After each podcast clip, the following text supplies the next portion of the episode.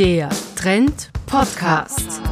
Das österreichische Wirtschaftsmagazin bringt Hintergründe zu Wirtschaft, Finanzen und Geldanlage. Heute im Trend Podcast. Eine Live-Diskussion zum Thema Wie digital ist Österreich und welche Standortvorteile muss Österreich in der digitalisierten Welt bieten? Die Runde kam in Kooperation mit dem Finanzforum Alpach zusammen.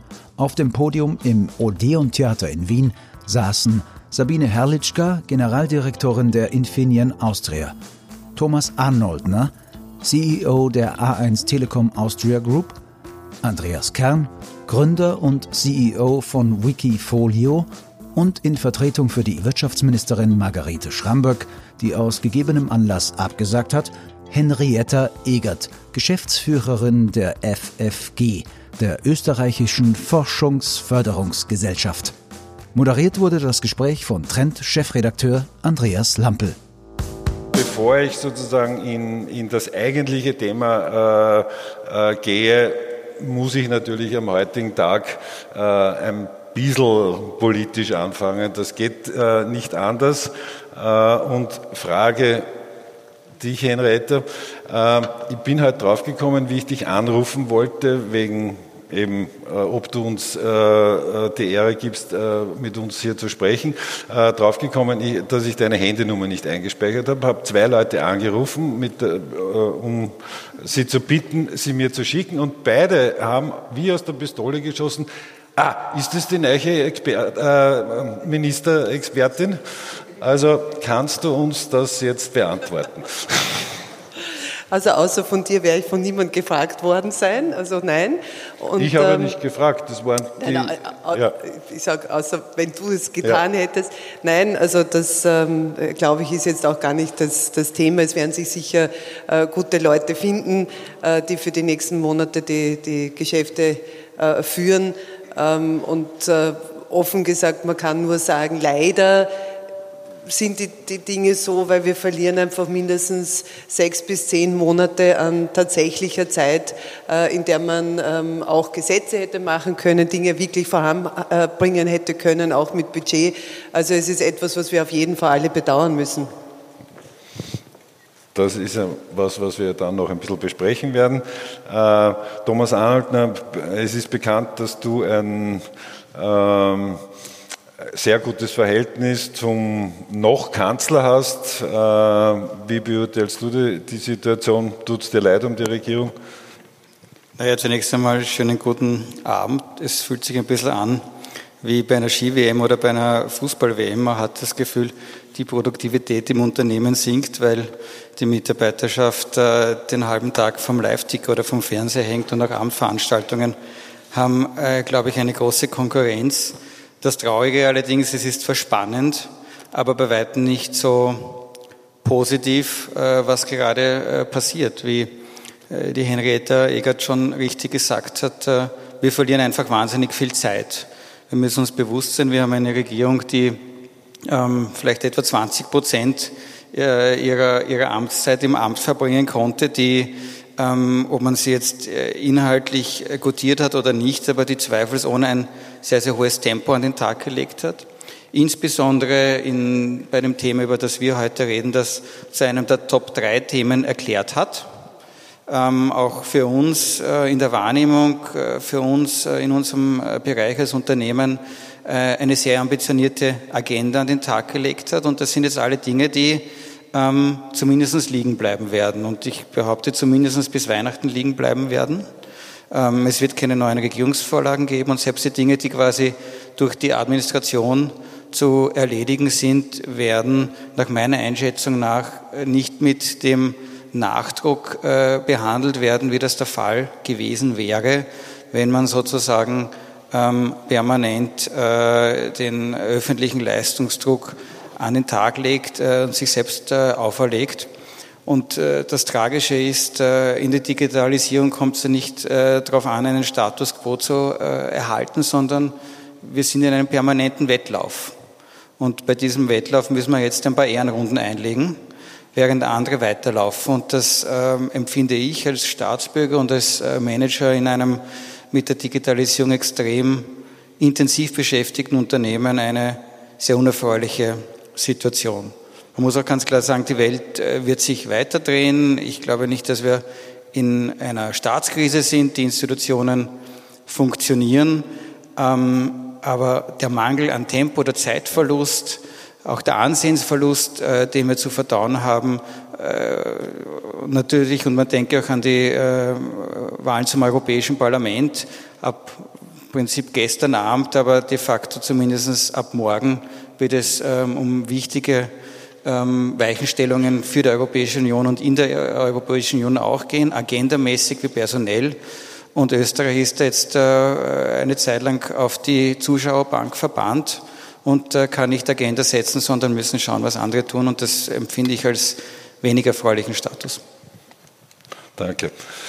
Äh, Frau Herritzka, Ihr Unternehmen Infineon äh, ist dabei, in äh, Österreich eine sehr große, in Villach sehr große Investition zu, umzusetzen. Das war natürlich auch ein Thema, wo sie die Rahmenbedingungen dafür mit der Politik abgesprochen haben. Der Kanzler war äh, beim Spatenstich. Ähm, ist das äh, ein Problem für dieses Projekt, dass Ihnen da jetzt für eben bis wahrscheinlich Jahresende jeglicher Ansprechpartner äh, abhanden gekommen ist? Und wie sehen Sie es überhaupt sozusagen mit dem Blick aus dem Süden, äh, was da jetzt passiert? Naja, äh, schönen guten Abend. Äh, also ich sage es jetzt mal etwas flapsig, helfen tut das nicht. Ähm, Sie können sich vorstellen, wir investieren, wir haben ziemlich genau vor einem Jahr ist die Entscheidung getroffen worden, 1,6 Milliarden Euro in die Erweiterung unseres Produktions- und Forschungsstandortes in Villach zu investieren. Das ist eine Entscheidung, die, die größte Investition im Infineon-Konzern. Infineon ist ein europäischer Konzern, Headquarter in München. Größte Investition des Konzerns als sich, die größte Investition, die es in Österreich in den letzten Jahrzehnten auf privater Ebene gegeben hat und die größte Investition dieser Art derzeit in Europa. Das ist eine strategische Investition. In meinem Bereich, in der Mikroelektronik, sind viele Unternehmen in den letzten Jahrzehnten nach Asien abgewandert. Wir erweitern hier die wissensintensive Produktion und Forschung und sind dazu. ja auch ein Schlüsselunternehmen für die genau, Digitalisierung. Genau, wir verbinden, wir sagen immer, wir verbinden die reale mit der digitalen Welt. Das ist das, was Mikrochips machen. Ohne Mikroelektronik keine Digitalisierung. So, man kann sich vorstellen, nach ein Jahr, nachdem diese Investition bekannt gegeben worden ist, wo ja ein, dem ein intensiver Evaluierungsprozess vorangegangen ist, tätigt man die Investition in Asien oder in Europa, in Europa, in Deutschland oder in Österreich. Ich meine, da steckt unglaublich viel Arbeit dahinter. Und ich glaube, jeder kann sich vorstellen, wie viel Verunsicherung und zumindest Fragen das auch aus dem Konzern äh, mit sich bringt. Die wollen natürlich alle wissen, was heißt denn das jetzt für den Standort in Österreich? Wir haben in Österreich es geschafft, über die letzten Jahre die Bedingungen schon deutlich weiterzuentwickeln, Programme aufzulegen, die da helfen, äh, ob das die Forschungsförderung ist in verschiedenen Bereichen, die Innovationsaktivitäten, die Steuerreform, auch das ein ganz wesentlicher Punkt. Österreich hat noch immer die fünfthöchste Steuer- und Abgabenquote. Natürlich spielt das eine Rolle. Und das führt schon zu sehr viel Verunsicherung. Wir schaffen tagtäglich Arbeitsplätze. Wir tragen dazu bei, dass mit der Digitalisierung auch Arbeitsplätze entstehen, nicht nur welche verschwinden. Und durch, durch die Situation, durch die aktuelle Situation und Krise ist da schon sehr viel leichtfertig aufs Spiel gesetzt. Zum Glück für uns Bürger können Sie hoffentlich die Entscheidung nicht mehr rückgängig machen. Naja, aber solche Investitionen, überhaupt so große, ich meine, das weiß jeder, leben davon, dass es verlässliche, stabile Rahmenbedingungen gibt. Deswegen macht man Standortpolitik. Und wir tun in Österreich ganz gern so, als wären wir eine Insel, aber man glaubt es nicht, rund um uns herum findet ganz schön viel statt. Ich meine, schauen Sie in den Medien, fast tagtäglich hört man, was in China passiert oder in USA oder auch in Europa oder in anderen Ländern. Also wir laufen schon massiv Gefahr. Ich möchte das unterstreichen, was von vorher schon gesagt worden ist. Wir laufen massiv Gefahr, hier an Geschwindigkeit zu verlieren, die mühsam in den letzten Jahren etwas aufgeholt mhm. worden ist. Wir hatten schon einen Stau und viel ist da jetzt Gott sei Dank passiert. Aber das sind die Dinge, die hier einfach auch am Spiel stehen. Da geht es nicht nur irgendwie lustig um das oder jenes, sondern da steht konkret Wertschöpfung und Nutzen für uns als Gesellschaft dahinter. Danke. Äh, Herr Kern, wie schaut das bei Ihnen aus? Schmeißen Sie jetzt die österreichischen Aktien aus Ihren digitalen Portfolios? Nein, also ich, als Bürger bin ich massiv betroffen und besorgt. Als Unternehmer, glaube ich, macht es für uns äh, auch mittelfristig keinen Unterschied. Die Kunden investieren weltweit. Wir sind auch mit dem Geschäft her 80 Prozent in Deutschland. Wir machen sehr viel Co-Branding mit deutschen Firmen. Wir werden gar nicht als äh, Österreicher wahrgenommen. Also ich glaube, dass wir da jetzt kurzfristig äh, gar nichts spüren werden. Äh, vom, vom Und der österreichische Kapitalmarkt, der ja also, für Sie auch nicht ganz unwesentlich ist. Also wenn wirklich das Vertrauen in den Kapitalmarktstandort erschüttert wird, wenn es so weit kommt, dann haben wir ein massives Problem. Aber da bin ich jetzt ein Optimist genug, dass wir das im nächsten halben Jahr hinbekommen. Also ich spreche jetzt als Unternehmer für Wikifolio, da bin ich mal entspannt. Äh, natürlich teile ich die ganzen äh, Sorgen, was den Standort an sich betrifft. Aber in Sachen Investments, das Geld äh, geht schnell dorthin, wo Geld gemacht wird. Und das ist, wenn man sich den ATX anschaut, eh leider nicht in Österreich. Auch wenn man schon einzelne Tage feiert, wo der ATX vorne liegt, insgesamt investieren die Österreicher auch stark im Ausland und die Deutschen sowieso. Okay.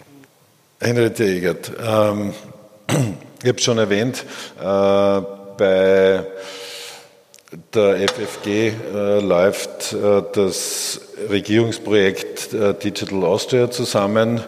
Äh, jetzt im sozusagen Zusammenhang mit unserer äh, Frage, ist äh, Österreich in den genau 525 Tagen, die diese Regierung im Amt war, digitaler geworden? Also hat das, was man in deiner Gesellschaft implementiert hat, zählbare Früchte schon getragen? Also ich glaube, ähm, in den letzten Monaten und auch mit der letzten Regierung ist dem Thema, und das hat der Thomas Arnold schon gesagt, dem Thema Digitalisierung äh, zu Recht eine wirkliche Bedeutung beigemessen worden. Und zwar nicht, weil das an sich so ein, ein, ein, ein Kesses- oder sexy Thema wäre, sondern einfach Digitalisierung und Digitalthemen sind da und sie werden da bleiben. Und sie betreffen uns alle, und zwar, ob das ältere Menschen sind, ob das Kinder sind, Schüler sind, ob äh, berufstätige Menschen sind. Das heißt, es ist einfach ein breites Thema, das viele Menschen betrifft in unterschiedlicher Tiefe und Intensität. Ähm, und dieses Thema wird auch nicht mehr weggehen. Und Digitalisierung ist mehr eine Methode, ist ein Mittel zum Zweck, es ist ein, eine, eine Anwendung, äh, die einfach horizontal. Das ist vielfach auch ein Geschäftsmodell natürlich. Ähm. Ja, aber es ist, es ist an sich ist es ist, ist digital jetzt noch kein Wert, ja. sondern nur eben in der Anwendung ist es für ein Geschäftsmodell oder ist es für eine, für eine, für eine Anwendung, für irgendein Produkt, für eine Dienstleistung. Es liegt einfach drinnen.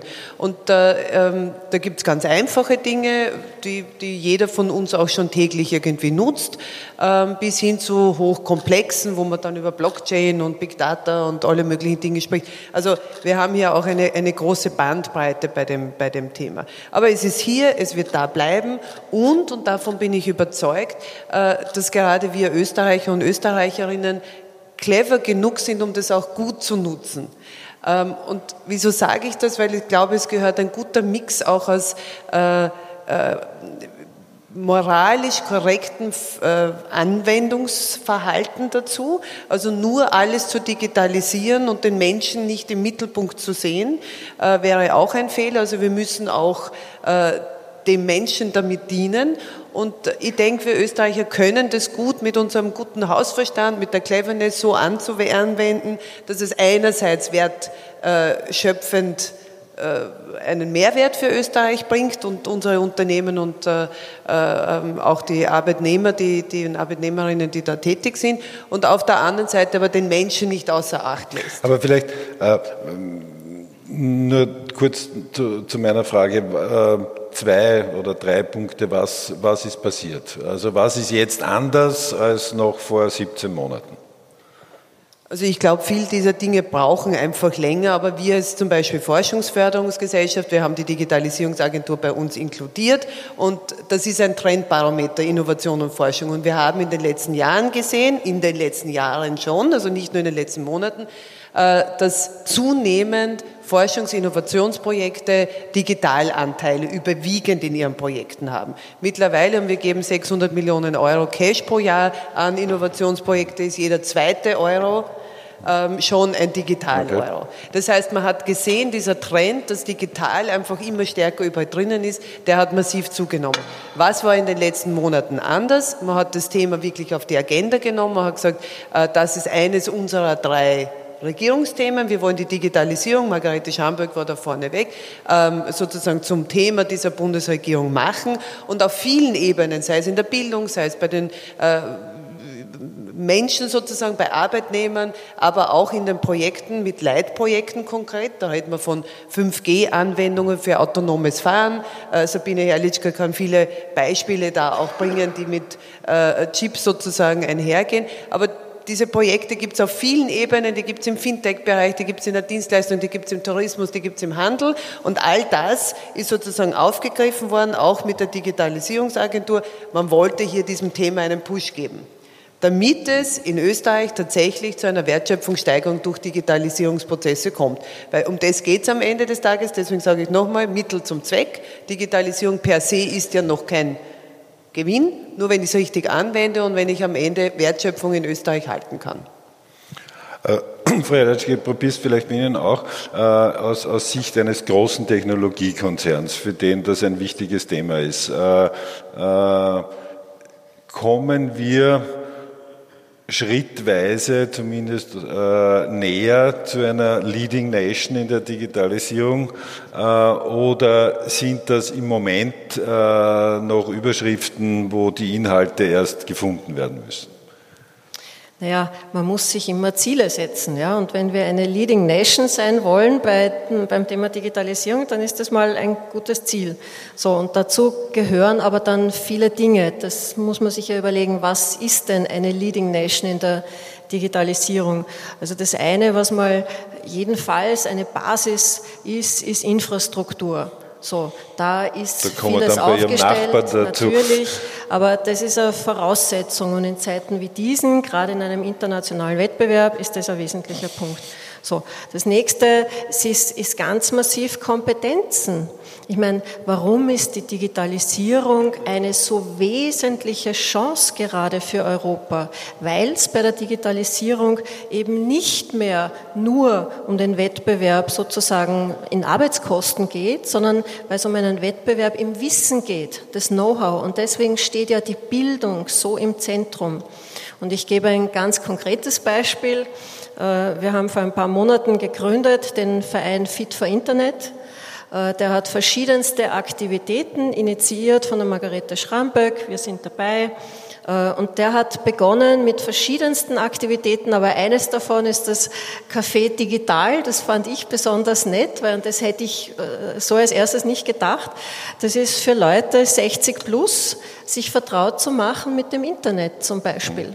Oder wir haben gerade vor einer Woche die Pressekonferenz dazu gehabt und vorgestellt, äh, den digitalen Kompetenzkatalog plus einen Check, wo man sich einordnen kann und einen Eindruck bekommt, wie gut ist man denn mit digitalen Kompetenzen. Also das sind ganz konkrete Dinge, die eigentlich in unglaublich kurzer Zeit passiert sind und die aber extrem wichtig sind, weil Bildung ist einfach so massiv das wesentliche Element, die wesentliche Voraussetzung in der Digitalisierung und dass wir eine Leading Nation auch sein oder werden können. Da muss ich jetzt übrigens ein, kurz eine Geschichte erzählen, die ich äh, äh, vor ein paar Wochen erlebt habe, war ich bei der Föst äh, bei so einem äh, äh, Lehrlingstag am Rande. Und da, das passt ein bisschen zu dem, was Sie gesagt haben. Und da war ein Mädchen und die hat sich das so angehört, Digitalisierung des ganzen Prozesses und so weiter. Und dann konnten vor ähm, äh, Fragen an den Vorstand äh, gestellt werden. Und die hat gesagt, naja, äh, nachdem man jetzt ja da nicht mehr so schwer heben muss, sondern nachdem es da mehr um den Kopf geht, haben wir ja als Frauen genauso gute Chancen. Ist das so? Ja? Und das war also ein äh, wirklich sehr nettes äh, eine sehr nette Frage, die da gut dazu passt. Äh, Herr Kern, äh, Sie, sind, Sie repräsentieren jetzt nicht einen äh, Großkonzern, sondern ein, ein Start-up, auch wenn Sie schon ein paar Jahre äh, auf dem Buckel haben und, und sehr erfolgreich. Das Unternehmen meinen Sie, oder? Bitte? Das Unternehmen hat Jahre auf dem Buckel, oder? Nein, das Unternehmen, natürlich. Danke. Wiki voll, Entschuldigung. Ja, es war äh, sehr äh, unklar formuliert. Äh, das Unternehmen äh, ist es trotzdem noch ein Startup. Wie ist, wie beurteilen Sie aus, aus der Perspektive der Gründerszene die Rahmenbedingungen in Österreich? Irgendwer hat mal gesagt, wir sollen provokant sein vorher als Briefing. Ich bin jetzt immer noch schockiert von diesem Ergebnis da hinten. Sind das echte Zahlen da? 27 Prozent sagen ja und 23 Ach so, nein. ich habe gar nicht gesehen, dass da schon was steht. Ja. Und sind das Anwesende? Ja, es sind nur Anwesende. Ich meine, das schockiert mich am meisten. Man, über, die, über die Zukunft Aber zu spekulieren, also über die Zukunft zu spekulieren, ist immer schwierig. Aber ist denn das nützlich, an das Nein zu glauben? Ich glaube, es ist klar, dass Digitalisierung, da führt kein Weg dran vorbei. Und jetzt sitzen da Menschen, die sich scheinbar interessieren für das Thema und es sagen 73 Prozent Nein. Also wenn das 10 Prozent gewesen wären, hätte ich jetzt gebeten, sie sollen aufstehen. Aber 73, das seid mir zu viel für die Konfrontation. Es ist nicht nützlich, an das Nein zu glauben. Egal wie gut es gelingt, wir müssen da mit dabei sein und irgendwie nach vorne gehen. Und im, im Startup-Bereich hat sie wirklich massiv was getan. Und das, da muss auch der FG Dank aussprechen, die war schon vor zehn Jahren relativ gut unterwegs. Wir haben das erste Mal, glaube ich, 2008 äh, Förderantrag gestellt, äh, wurde abgelehnt. Das zweite Mal 2009 wurde auch abgelehnt. Das dritte Mal dann hatte ich, glaube ich, auch Glück, weil der Sachbearbeiter hat bei uns dann schon gekauft auf dem ersten Prototypen und der glaube, er hat ziemlich viel Geld verdient. Dann ging der Antrag durch. Es war keine, er hat mich nicht gefragt vorher, es war keine Bestechung. Ähm, und wir haben massiv Förderung bekommen und jetzt auch äh, zur Gänze zurückgezahlt. Also Forschungsförderung waren wir schon vor zehn Jahren auch im gesamten Vergleich in Europa vorn, vorn dabei. Und die letzten Jahre hat sie einiges getan mit Pioneers, Austrian Startup, Speed Invest, Hansmann, Angel Association. Da passiert extrem viel, um im Seed-Bereich äh, auch äh, entsprechend äh, weiterzukommen. Und man hat dort äh, auch ein Thema der Vielfalt. Ich muss viele Dinge probieren und gerade im Bereich Digitalisierung, ich muss einfach 20, 50, 100 Versuche machen, um irgendein Modell ähm, zu finden, das dann wirklich äh, skaliert. Und diese Art von Innovation, die passiert in der Regel außerhalb von Corporates. Darum glaube ich, dass die Startups eine tragende Rolle haben und dass wir in Österreich uns massiv weiterentwickelt haben, wir aber trotzdem noch im Vergleich international relativ klein sind. Mit Berlin, auch mit Frankfurt, mit London, mit Paris und von USA rede ich gar nicht. Und ich bin stolz darauf, dass wir Startup Nummer eins waren und Startup Nummer zwei, auch vom Trend, äh, ganz vorn mit dabei. Aber ich würde auch, wenn es um Mitarbeitersuche geht, ich würde gerne im Fintech-Bereich von größeren Konkurrenten Mitarbeiter abwerben. Nur leider sind wir der Größte in äh, Österreich. Äh, ich glaube, wir müssen noch viel mehr anschauen. das ist ja genau das, was nämlich an auch äh, unsere Zuseher äh, zu diesem äh, Abstimmungsergebnis gebracht hat, dass wir, wie Sie selber sagen, noch recht äh, am Anfang stehen. Ja, von, von der Zukunft weiß ich auch nichts, aber ans Nein zu glauben, erscheint mir nicht nützlich zu sein.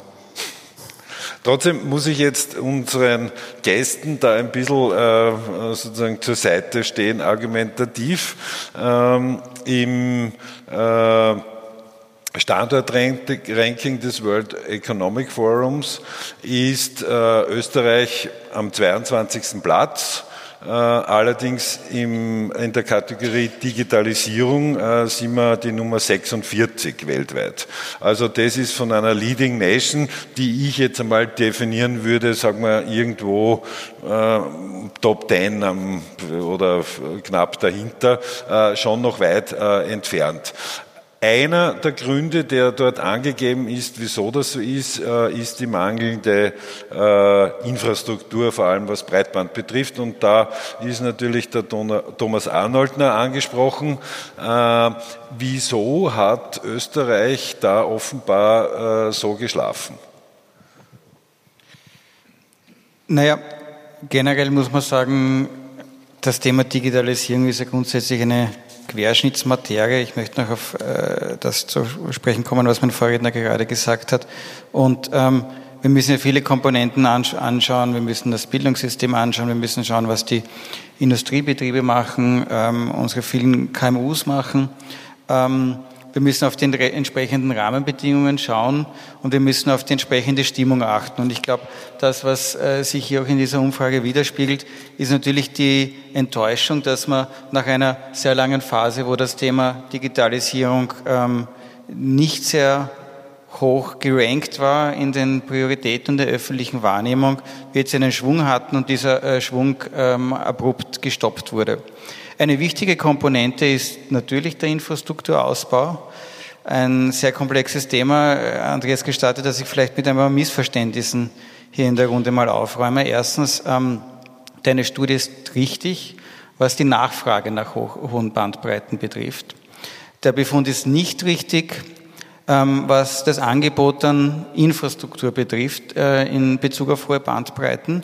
Wir liegen, ähm, wenn man sich anschaut, wie viel Prozent der Bevölkerung hohe Bandbreiten, also je nach äh, Studie über 30 äh, Megabit pro Sekunde oder über 100 Megabit pro Sekunde erhalten können, regelmäßig deutlich über dem Schnitt an EU-Ländern.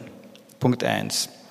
Punkt zwei ist, ähm, was wenige wissen, die A1 investiert jedes Jahr eine halbe Milliarde konsistent über die vergangenen Jahre in den Infrastrukturausbau. Kein Euro davon fließt im Übrigen in Kupfer. Alles, was im Festnetzbereich passiert, fließt in den Glasfaserausbau. Das Glasfasernetz, das wir in Österreich haben, ist mittlerweile 47.000 Kilometer lang, mehr als einmal um den Globus. Wir sind in 90 Prozent aller Gemeinden mit einem Glasfaserzugangspunkt vertreten. Und warum das wichtig ist, sage ich gleich noch. 90, weit über 90 äh, Prozent ähm, aller Haushalte können Bandbreiten über Festnetz oder Mobilfunk ähm, über 40 bis 50 äh, Megabit pro Sekunde ähm, erhalten. Was wir drittens allerdings haben, und das spiegelt sich durch die Statistiken wieder, ist eine zurückhinkende Nachfrage nach äh, hohen Bandbreiten. Das ist ähm, etwas, was wir in Europa in diesem Ausmaß in wenigen Märkten sehen. Die woran liegt? Ähm, äh, es gibt eine interessante Untersuchung der RTR vom äh, vergangenen Jahr, die führt es auf mehrere äh, Faktoren zurück. Äh, eine starke Rolle spielt mit Sicherheit die im internationalen Vergleich extrem gute Versorgung mit mobilem Breitband zu sehr, sehr günstigen Preispunkten, in etwa der Hälfte äh, an Kosten, wie sie es woanders in Europa haben. Ähm, eine Rolle spielt sicherlich auch die hohe Verbreitung von Free TV. Rechnen Sie die GIS weg, äh, GIS-Gebühr weg, aber ähm, in der Branche läuft das als, als Free TV. Also äh, Kundinnen und Kunden sind wenig gewohnt, für TV-Services zu zahlen. Und das ist in allen den Märkten, wo wir tätig sind, ein starker Treiber nach hochbrandbreitigen, äh, insbesondere Festnet-Services, während bei uns nach wie vor sehr viel terrestrisch und über äh, Satellit geht und äh, einige andere Gründe mehr. Ich habe vorhin gesagt, 90 äh, Prozent äh, aller Gemeinden sind mit einem Glasfaserzugangspunkt ausgestattet und dass das sehr wichtig ist. Und warum ist das wichtig? Wir alle wissen, 5G steht vor der Tür und 5G ähm, allein äh, nutzt ja nichts. Äh, 5G ist eine Kombination aus Mobilfunktechnologien und Festnetztechnologien. Und Festnetz bedeutet hier im ganz konkreten Fall Glasfaser. Das Glasfasernetz, das wir haben, ist ein entscheidender Faktor für einen erfolgreichen 5G-Ausbau. Und 5G wird die verfügbaren Bandbreiten in ganz ungeahnte Dimensionen ähm, äh, bringen, und zwar zu Kostenpunkten, die nicht annähernd äh, vergleichbar sind, äh, nämlich im Ausbau in den Investitionen wie die Kosten, die wir im Glasfaserausbau haben. Und äh, wir als A1 setzen deswegen schon seit äh, einiger Zeit auf das, was wir einen smarten Fiber Rollout äh, nennen. Äh, Kundinnen und Kunden fragen nämlich Services an und keine Technologie an. Kundinnen und Kunden wollen eine gewisse Bandbreite, wollen gewisse Dienstleistungen konsumieren, Internet, E-Mails, Fernsehen, E-Gaming und alle diese Dinge benötigen äh, eine gewisse unterschiedliche äh, Bandbreite und danach richtet sich die Nachfrage. Wir sehen das ganz eindrucksvoll ähm, am äh, Verkauf unserer Breitbandprodukte im Festnetz und im Mobilfunk.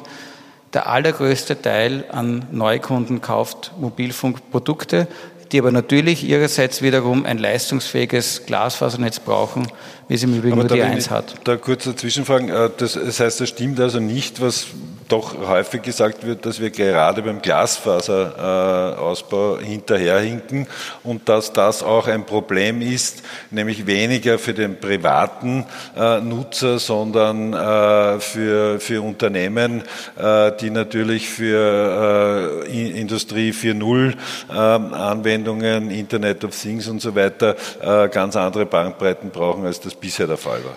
Mein Punkt ist, ich glaube, man muss die Dinge ein bisschen differenziert betrachten. Es liegt uns völlig fern zu behaupten, ähm, dass äh, das Problem sozusagen gelöst ist. Sonst würden wir nicht so viel investieren, sonst hätten wir im vergangenen Jahr nicht 150.000 neue glasfaserbasierte Anschlüsse im Land gebaut. Es macht allerdings auch keinen Sinn, mit ähm, Statistiken quasi um sich zu bewerfen, die nur einen Teilaspekt der gesamten Infrastrukturherausforderung adressieren.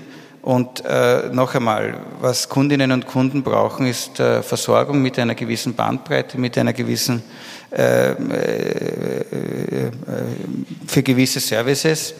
Ähm, ich glaube, die Technologieentscheidungen sollte man den Expertinnen und Experten äh, überlassen. Und im Übrigen auch äh, noch auf unser Eingangsthema äh, zurückkommend. Es stünde vor der Tür die ähm, Entwicklung einer neuen Breitbandstrategie. Es steht eigentlich an die Implementierung der 5G-Strategie der Bundesregierung, die im Übrigen sehr, sehr ambitioniert äh, war und ist, wo Teile davon umgesetzt wurden, wie die 5G, die erste 5G-Auktion zu äh, Beginn des Jahres. Die ist allerdings auch ein gutes Beispiel, wie Dinge daneben gehen können. Ähm, wir sind sehr froh, dass wir die beste Frequenzausstattung in dem Land haben. Wir sind froh, dass wir weniger gezahlt haben als der europäische Durchschnitt. Meine, äh, dieser Tage ist die deutsche 5G-Auktion gerade über 6 Milliarden Kosten für alle Betreiber gemeinsam gegangen. Wir haben aber auch deutlich mehr gezahlt, als, äh, muss ich in aller Offenheit sagen, als wir erhofft haben und als das in manchen anderen europäischen Ländern der Fall gewesen ist obwohl die politische Zielsetzung ähm, noch eine andere war. Und unsere Befürchtung, die wir als Branche haben, ist natürlich, wenn sozusagen die klare politische Willensbekundung, wie mit der nächsten 5G-Auktion, die zu Beginn des nächsten Jahres ansteht und wo sozusagen in diesen äh, Stunden, Tagen, Wochen die, das Auktionsdesign passiert, wenn da keine politische Richtung vorgegeben ist, ähm, äh, haben wir Angst, dass wir ähnliche Zustände bekommen, wie wir es zum Beispiel aktuell in Deutschland haben.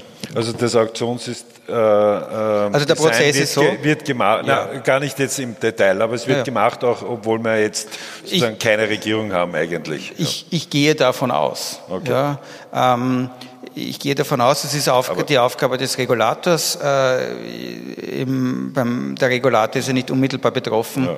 durch ähm, die äh, Auflösung der Bundesregierung oder durch das Misstrauensvotum.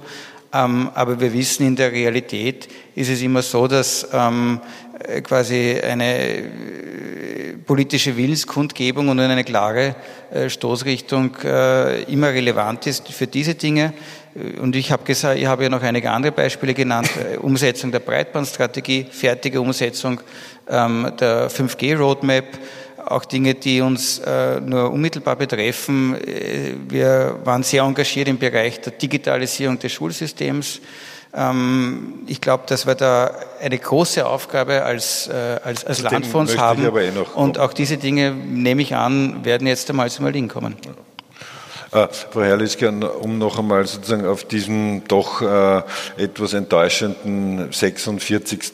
Rang, den Österreich im Digitalisierungsranking einnimmt, äh, zu kommen, war das eigentlich äh, bei der Investitionsentscheidung äh, ein Thema äh, damals, wie diskutiert wurde, an welchem Standort macht man das, hat man da, kriegt man da die, die Leute, ist das Umfeld eigentlich geeignet für so ein Hochtechnologie eine Hochtechnologieproduktion? Naja, das Thema Fachkräfte ist ein ganz wesentliches. Und äh, uns gelingt es immer, die, die, die Leute zu finden. Wir haben letztes Jahr 500 neue Kolleginnen und Kollegen an Bord geholt. Aber wir arbeiten natürlich auch sehr intensiv zusammen mit den Bildungsinstitutionen in Österreich und darüber hinaus. Aber das Thema Fachkräftemangel ist ja seit langem eines, dass wir es besser schaffen müssen, junge Leute für Technik im Besonderen zu begeistern, ist auch seit langem etwas und das spielt auch bei dem Ranking ja eine Rolle. Ja, bei diesem genauso Punkt, wie bei ja. anderen. Ja. Deswegen liegen wir da auch relativ schlecht. Also da muss uns schon sehr viel mehr noch gelingen und gerade auf dem Gebiet wiederum denke ich, ist die Digitalisierung auch eine ganz fantastische Chance, weil wir einfach Technik, Naturwissenschaften und Technik mit Methoden der Digitalisierung einfach sehr viel spaßorientierter, individualisierter und flexibler vermitteln können. Also die Anwendung der Digitalisierung in der Ausbildung ist da auch ein ganz zentrales Thema, wo wir unglaublich viele Potenziale, um es positiv zu formulieren, in Österreich haben, wo es grandiose internationale Beispiele gibt. Und wir im Unternehmen experimentieren damit schon. Wir haben einen sehr hohen Anteil an Aus- und Weiterbildung im Unternehmen. Und Weil sie die Leute nicht ja, sozusagen fertig ausgebildet Na bekommen. Na ja. sicher. Also den Fachkräftemangel muss man ja irgendwie also Fachkräftemangel ist heute mittlerweile wachstumslimitierend. Und äh, da kann man selber Maßnahmen setzen und zu versuchen zu kompensieren. Äh, und wir tun das. Äh, Vielleicht nur ergänzend, wenn naja, ich gleich so darf. Wollte ich äh, eh fragen, weil es, es die Digitalisierungsagentur hat ja Bildung ganz oben stehen. Was ist schon was passiert?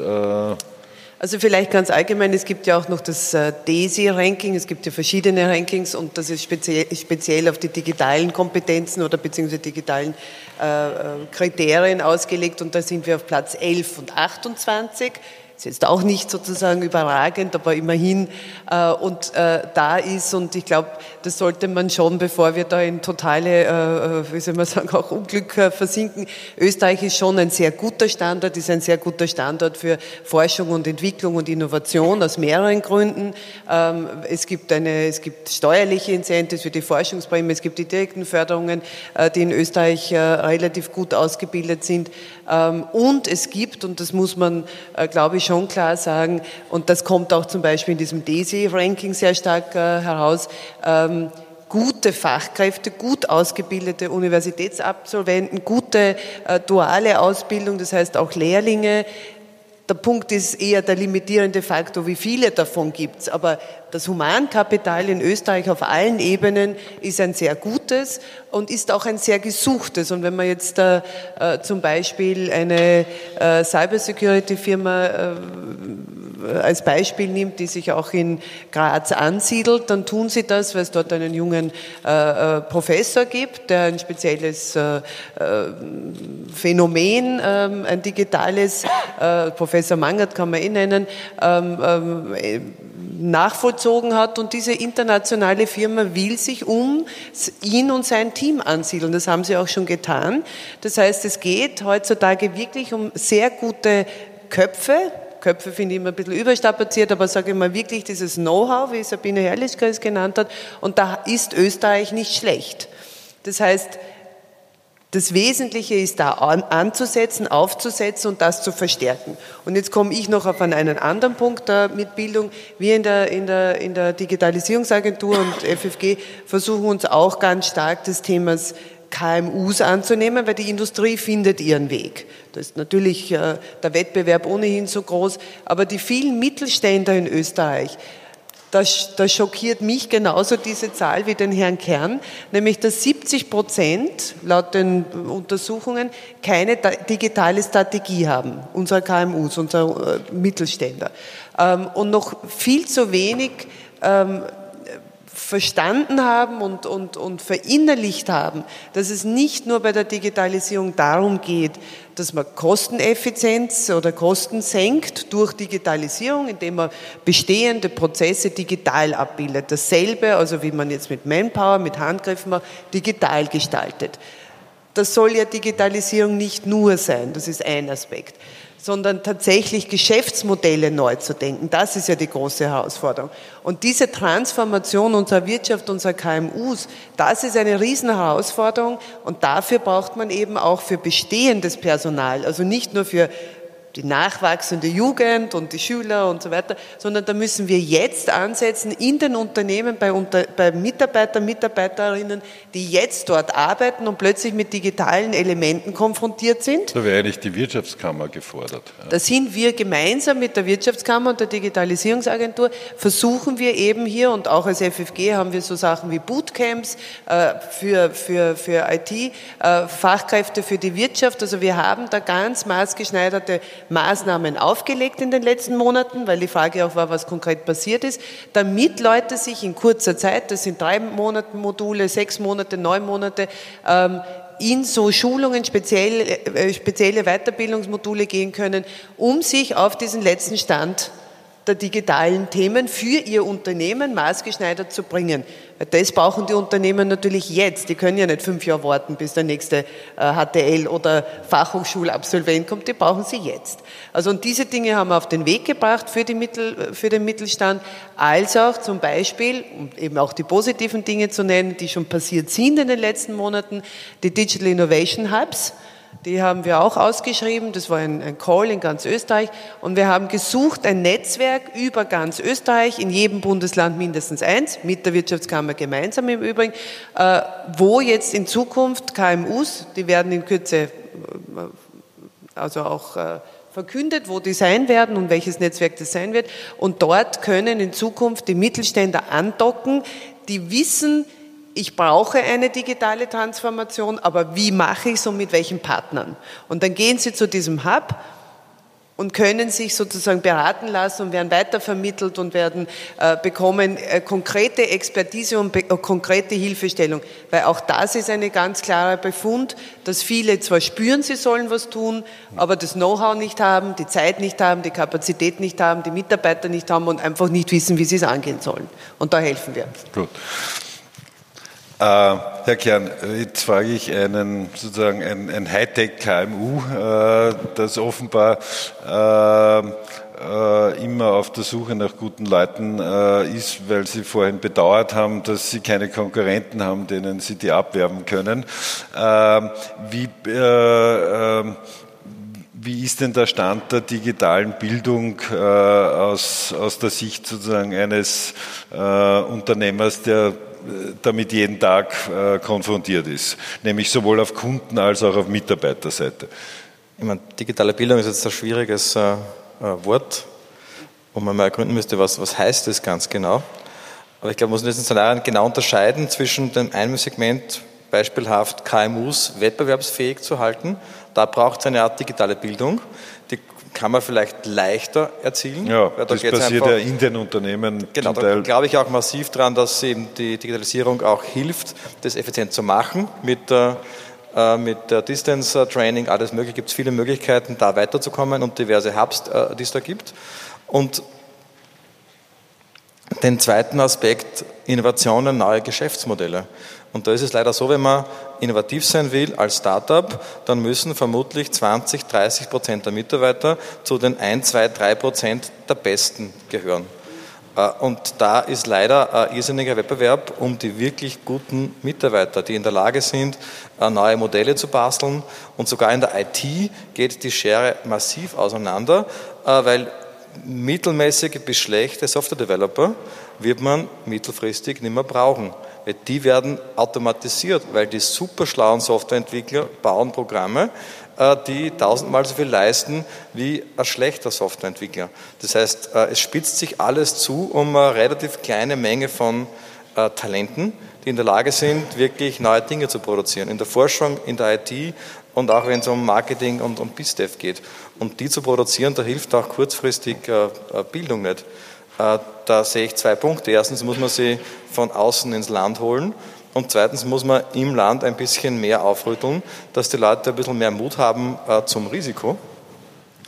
Also wenn ich jetzt an mich zurückdenke, wie das war vor äh, 2008, äh, wie ich das erste Mal voll nachgedacht habe, da war ich auch bei der Telekom beschäftigt übrigens, äh, und ich habe dann dort aufgehört.